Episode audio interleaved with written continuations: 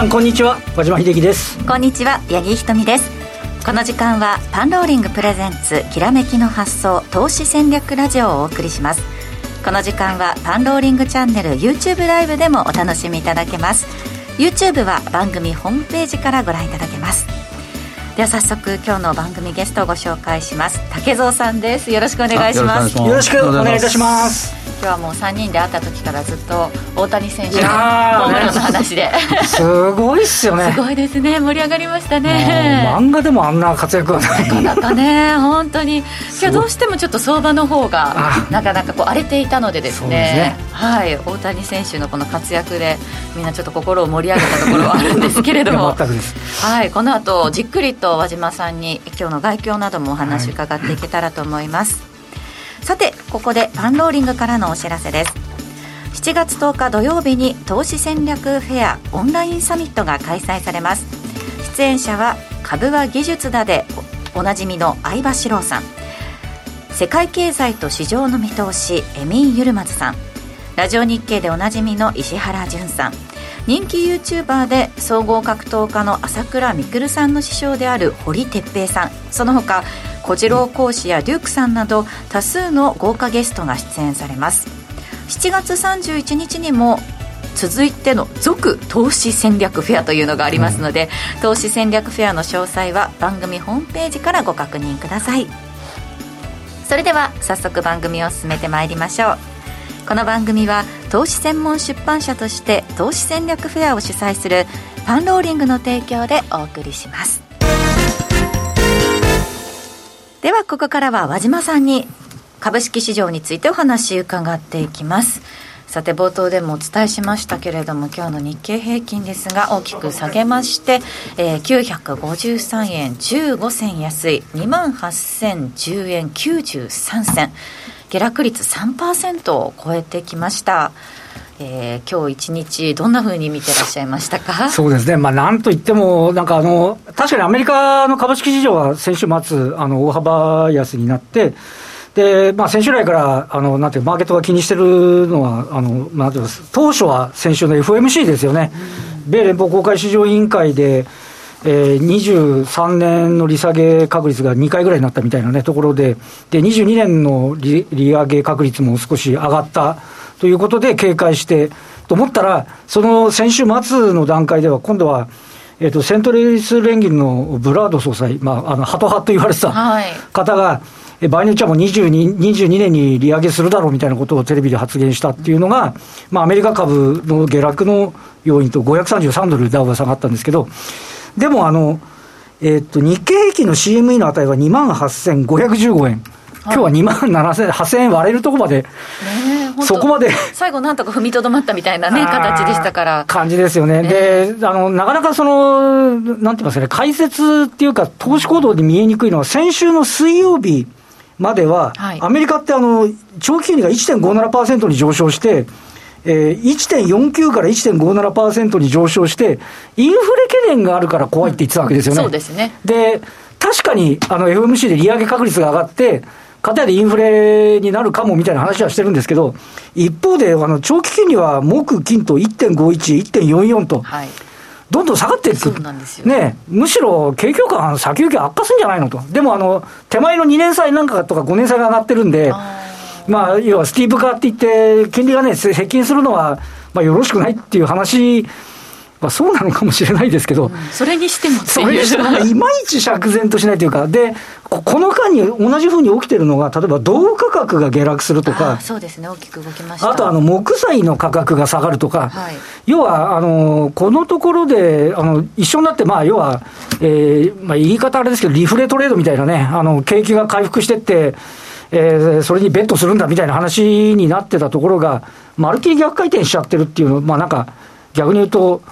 えー、なんかリスク資産から債券いっとるやないかいみたいな、話にも取れるっていうところなんですけど、あの竹蔵さん、どうですかね、このあたりの動き、どうご覧になってました？やっぱりさっき、まあ、和島さん言われてる、まあ、長短、金利のこの縮小っていうことで、結構まあそういう時って、まあ、今に始まったことじゃないですけど、結構機械的な動きの方が、あの見て取れると思うんですよね。機械的な動き、まあ、アルゴっていうか、うん、そういうところがもう、あのまあ、その動き、金利がちょっと、まあ、長期金利が下がって、短金利が上がったということで、まあ、そういうところでアルゴが出てきて、まあ、株売りをちょっとでやったのかなっていうふうに思っていましたね、まあ今日の日経平均も多分そうだと思うんですよね、うん、そういう動きが出たら、もう売るようにこう仕組みが作られていてっていうことなんですかね。だから人今、このアルゴが走ることによって、一方向に行きやすいこの局面っていうのが、どうしても出てきてしまうっていうのが、最近の特徴の一つだと思うんですよね。なるほど。でこれがだから1日、2日、うん、ないしは3つの短期間で収束すればいいなっていうふうに思いますね。そうですね、確かに。うん、連想からすると、あの5月の11、12、13で下げたとき、2070円下げたとき、あの時は CPI が、そうですね、アメリカの CPI が、あのえーっていうびっくりするインフレ方面に走ったっていうところで、えー、あの当時、あの週は外国人投資家1兆1000億円ぐらい売り越してて。なのであの、あの時もなんで3日でこんな下がらにはいかんのだみたいな話になって、はい、でそこからまあ落ち着いたんですけど、うん、まあ、言えることはやっぱりちょっと外部環境の落ち着き待ちというか、であのえっと、火曜日ですかね、あのバーランキさんが議会証言がある。ということなので、パウエルさんですかね？あ、そうです、そうです、そうです、そうです、失礼しました。ああの、そこのところ、本来だったらもう FMC 通過しちゃって誰も気にしないのに、いや、そこですよね。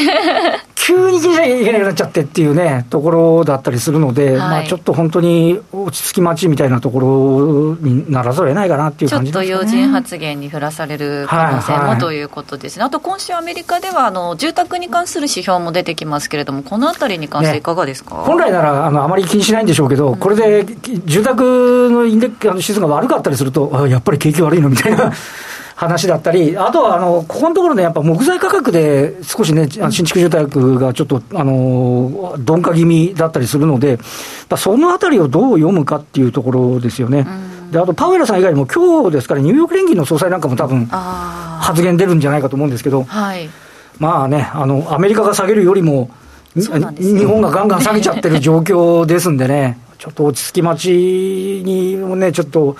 見るしかないなっていう感じはしますよね。アメリカはね、先週なんかこう一度も上げずにっていうことで、そうですね、5連敗ですからね。はい、はい、形だったんですけれども、それにしても日本は急にまたこうガクンときちゃって、そうなんですね。先週はちょっと踏みとどまってる印象あったんですけど、ね、途中で、先週は火曜あたりまでは、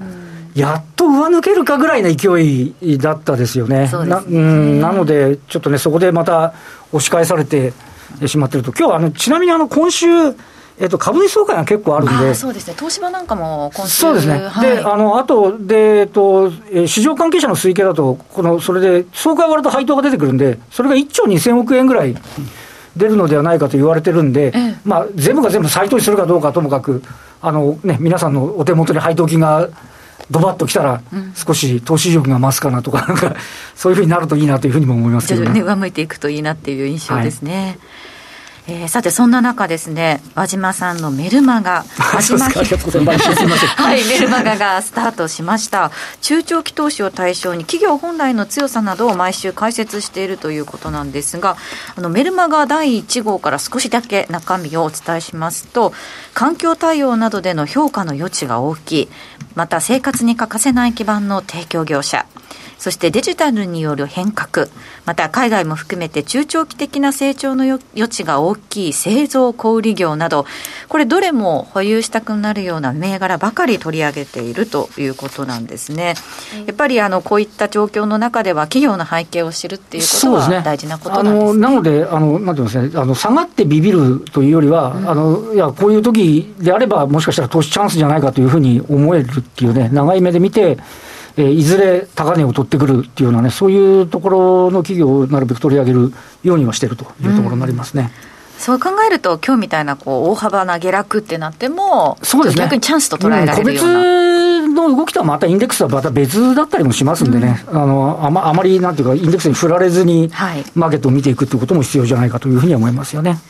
えー、和島秀樹の銘柄選択術という名前のメルマガですね。こちら、ただいまスタートキャンペーンとして通常価格の半額2500円での提供となっています。また和島さん、あの、本も 出るそうで。何から何まですいません。いえいえ今週ですよね。あさってですね、23日に、はい、発売されますので、はい、えー、1万円から始める勝ち組投資、えー、勝ち組銘柄投資と。科学出版から出版されますので、よろしくお願いいたします。なんといっても、いつも毎回私気になるんですけど、10年先まで保有し続けられる不滅の6テーマっていうのがね、まあ、本当に気になるところですけれども、ぜひこのあたりも皆さんチェックしてみてください。えメルマガに関しては詳細は番組ホームページもしくは YouTube の概要欄から今すぐご確認ください。この後は本日のゲスト竹蔵さんにじっくりとお話を伺います。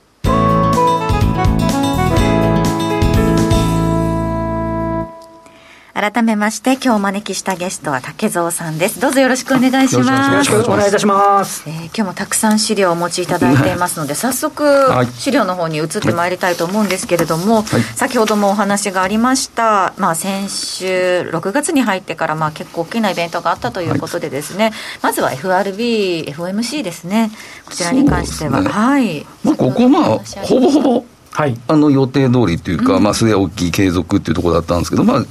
まあ、特に変わったところ、一番下のところで、まあ、2023年度中、これをちょっと前倒ししたということで、でね、まあ、この金利の動きっていうことが出てきているのかなっていう、これ、正直だから FRB 終わった時はあまり興味なかったんですけど、で、その発言によって、まあ、金先週末か、はい、大きく動いたっていうことあるんですけど、確かに。逆にね FOMC が終わった直後のそのパウエルさんの会見とかはなんかこうマーケットとうまくやったなっていうような評価だったんですよ、ね、下げしぶった感じ、あれは会見始まってむしろ下げしぶった感じだったですよね。そうでしたよね、はい、その次の時っていうことで。そうですね、ね、でもやっぱりこれ見ていかないといけないのはこの金利の動きだけはやはりチェックしとかないといけないっていうのが、今回改めて、うん。ね、あの分かったことかなというふうに思いました。それは短い方も含めてっていうことですよね。ね。はい、だからそういう動き、うん、あのだから長短金利の動き一つとっても、やっぱり株価に大きく変動してくるっていう、まあ、あとは島さん言ったらあの、商品の市況ですよね、はい、このあたりもやっぱり、あの動きが派手に動いてる、あとまあ仮想通貨含めて、ね、そうですね。いろんなところ、そういうところ、目を配る必要があるのかなというふうに思います。なるほどまあ、特にね、ね。うん、金余りの状況がずっと続いてると思うんで、はい、だからどこから資金が逃げて、どこに行くのかっていうのをやっぱり見ていく必要がね、ね。あるのかなというふうに思いました。先ほどね、ちょっと控室でみんなで話してたときに、はい、その要人発言の今週もいっぱいあるけど、そうですね、気にしてたら眠れなくなっちゃうっていう話よね、いつ寝ちゃおうっていう。いや、本来だから、その連銀今週ずっとね、あの、総裁の、のずっとあるんですよね。でも今までだったら多分そこまで注目されてないと思うんですけど、まあ今週まあそういう、あの、火種がそこにあったんで、だから今後もね、今週いっぱいはちょっと続くのかなと思います。緊1週間となりそうですね。さあ、そして日銀に関しても。そうですね。まあ、日銀はこれ、まあ、新型コロナ対応の資金繰り、うん、これのところの、まあ、あの、半年延期っていうまあ、伸ばすということが決まりましたと。あとはやっぱ気候変動に対応する資金、はい、ここを、えー、新たにまあ導入するということで、まあ、金利はもう日銀はいじるいじることはできないんで、で、あとまあ今日 ETF が入ってるか入ってないかっていうのはまだ出てないと思うんですけど、そう、ね,、まあそういうところなんでしょう。まあ今日の5番の動き見たらちょっと入ってないのかなっていう感じなんで、まあそのあたりちょっと、あの、今日、今日のその ETF の購入とかはちょっと気になるかなというところに思いました。はい。はい続きまして G7 も、うん、そうですね、まあ、G7 のところやっぱりこれ思ったんですけど環境ですよね、はい、やっぱこれの世界的にやっぱ2050年までにカーボンニュートラルというところを、まあ、改めてあの表明された、とあと、まあ、ワクチンの問題。とやっぱりあと中国ですね。あそうですね。でまあ今日の下げの要因の一つになってるやっぱりユニクロの問題もあると思うんですけど、やはりこの、えー、ウイグル自治区のここの問題が出てからの、人権問題、はい、ファーストリテイリングの下げっていうのがきついんですよね、やっぱりね。今日はファーストリテイリングが4%を超える下落となったということで、まあ、指数よりも大きく下げているというですね。はい、だから何気にこのウイグルウイグルのところで、うん、あのこの問題が出てからずっと右肩下がりに下がってるのが、あの、ファーストリテイリングがあって、それで日経平均も、トピックスに比べてやっぱり最近日経平均の方が弱い動きをしてると思うんで、そ、ねはい、まあ、その代表格がこの今、ファーストリテイリングになってるのかなというふうに思いました。えー、9983ファーストリテイリング、今日は8万円割り込んで、7万8880円で終えています。ソフトバンクもファーストリテイリングの年初来安値ですもんね。あそうですね、そうですね。まあ、ファーストリテイリングじゃない、ソフトバンクの方はクレディ・スイスとの、ね、まあ、関係だったり、まあ、そういうところがあの出てきたということですね。はい。えー、そんな中でですね、うん、注目点として挙げていただいたのが骨太の改革2021ということです。そうですね。まあこのちょっとちっちゃいくてすみません。骨太の改革これ先週末、まあ、とりあえずあの内閣府の方から、えー、出されていてで重点4分野っていうのをこの政府が掲げたと。で、まず一つ目。これはもうグリーン社会。これは脱炭素になります。で、二つ目が、あの、これはデジタル DX, DX ですね。はい、ガバナンスの確です。これはもう、あの、今年9月、10月にデジタル庁が出る出てくるということで、やっぱりもう一度このデジタル化を進めようということ。で、あと三つ目が地方創生ですね。あはい。だからこれが脱たあの、えー、すみません、新型コロナの終わった後、もう一回この地方創生っていうところの国づくりっていうのが掲げられたと。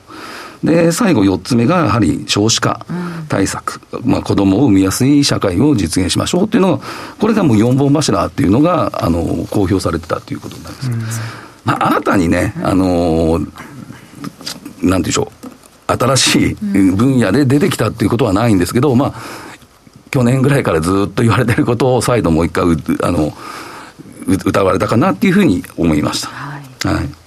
えー、その中でトピック一つ一つ見ていくと、うんはい、まずグリーン社会ということですね。そうですね。まあ、グリーン社会の中で、まあ、これ、洋上風力が、まあ、こう、重点的にやりましょうということ。で、あと、具体例として、あの、あと、EV ですね、急速。うん、これが2030年3万機でしたかね。はい。で、あと、水素ステーションが、えー、1000機。うんをあの拡充。で、あとはもう車用の蓄電池、ここの生産設備っていうこと。を、まあ、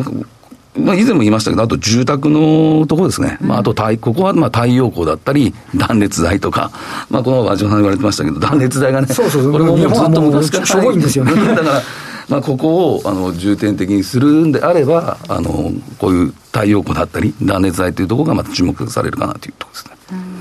たりは、まあ、国内でも関連銘柄みたいなのは結構たくさんあるということですね。そうですねまあ、そこ内需系のところだったりはね、あの今度、まあ、住宅のところまで来れば、はい、あのリフォームだったり、そういうところだったら、結構、ニーズがね、高まってくる可能性はあるかなというふうに。洋上風力も、えーと、公募してる業者が多分今年の秋に決まるんで、来年ぐらいからは実もうちょっと動き始めるそうです、ね、ところがあるので、場合によっては業績に寄与してくる企業も出始めてくるかもしれないですよね。はいはい、そのあたり注目これ、洋上風力も結局、いろんなところに、あのこれ、進めば、業態として幅広いんですよね、多分これ、建築から輸送から、物を運ばないといけないって言ったり、だから今度あの、バネを回すね、はい、とか。あ意外とじゃあ、その洋上風力って一言で言っても、裾野が広い。広いと思いますよ。一番本体は全部海外に持ってかれてるんですけど、はい、運んで建てるとか、あとはあのあの風車回す時の中の軸とか。これ結構日本が世界的にも結構大きいシェア持ってたりするで、はい、あと地質とかね、そういうところまで全部含めれば。調査みたいな、うん、そう調査の、ね、会社はもう、もしかしたらちょっとあの今期業績寄与してる会社が出始めてたりするするかもしれないぐらいの企業があったりするんですけど、で日本って、あの欧州って風力発電、風力発電があの普及してるのは、もうそもそも遠浅だからなんですよね。うん日本はちょっと言ったらもうしん、潜ってっちゃうんで、あの、浮かすタイプのやつも作んなきゃいけないんで、でやっぱりそれは、なんか、もともと日本がやってた造船の技術とかもしかしたら、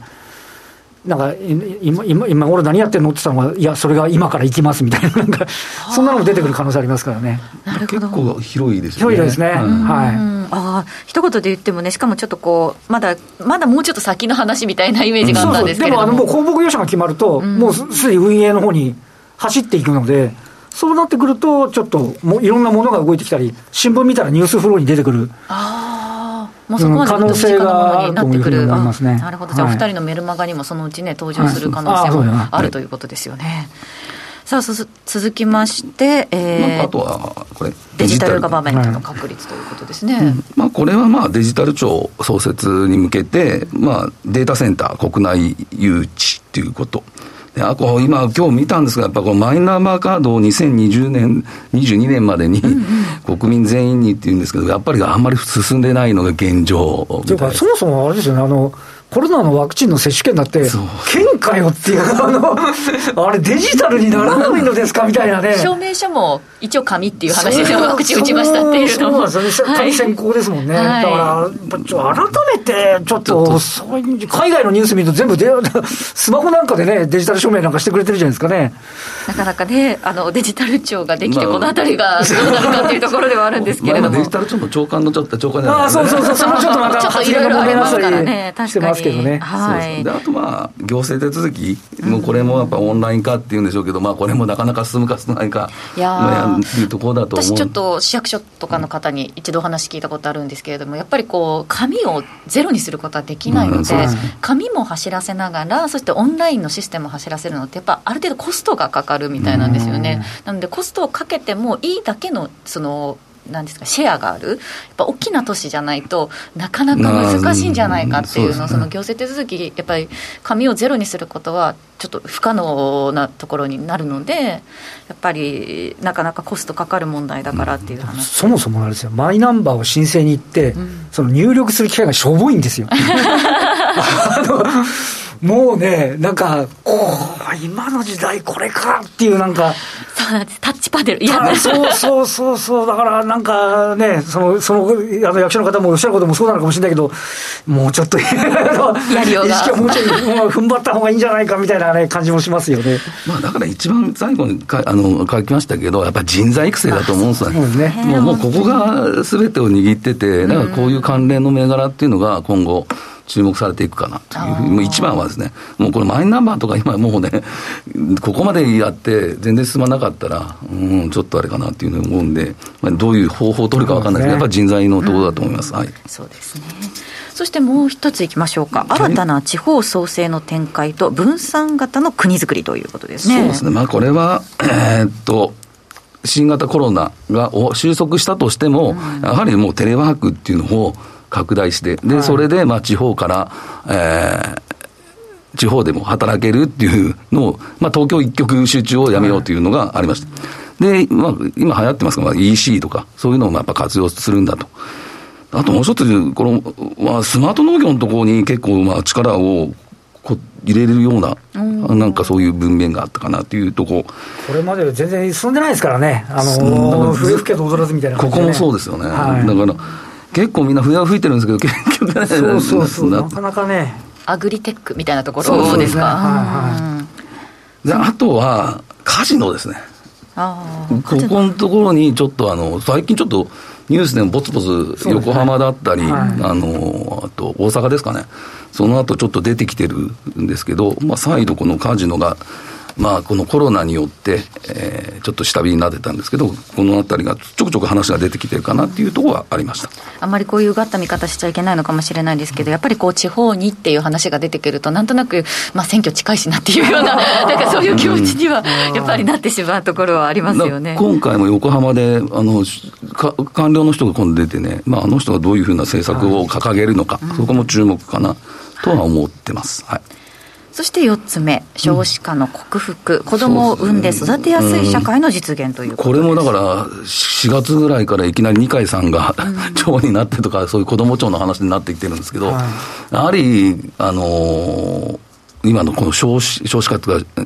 まあ、まずは結婚の支援って、ここ今、結局、結婚する人も少なくなって、はい、まあ、子供を産む人も少なくなってるっていうことは、やはりこれ、日本だけじゃなくて、今、世界的な問題になってると思うんですよね。で、まあ、これ、これもずっとまあ日本では言われてきき続けてるんでしょうけど、やはり本格的にやらないと、やはりあの財政っていうか、そのあれは持たないだろうというところで、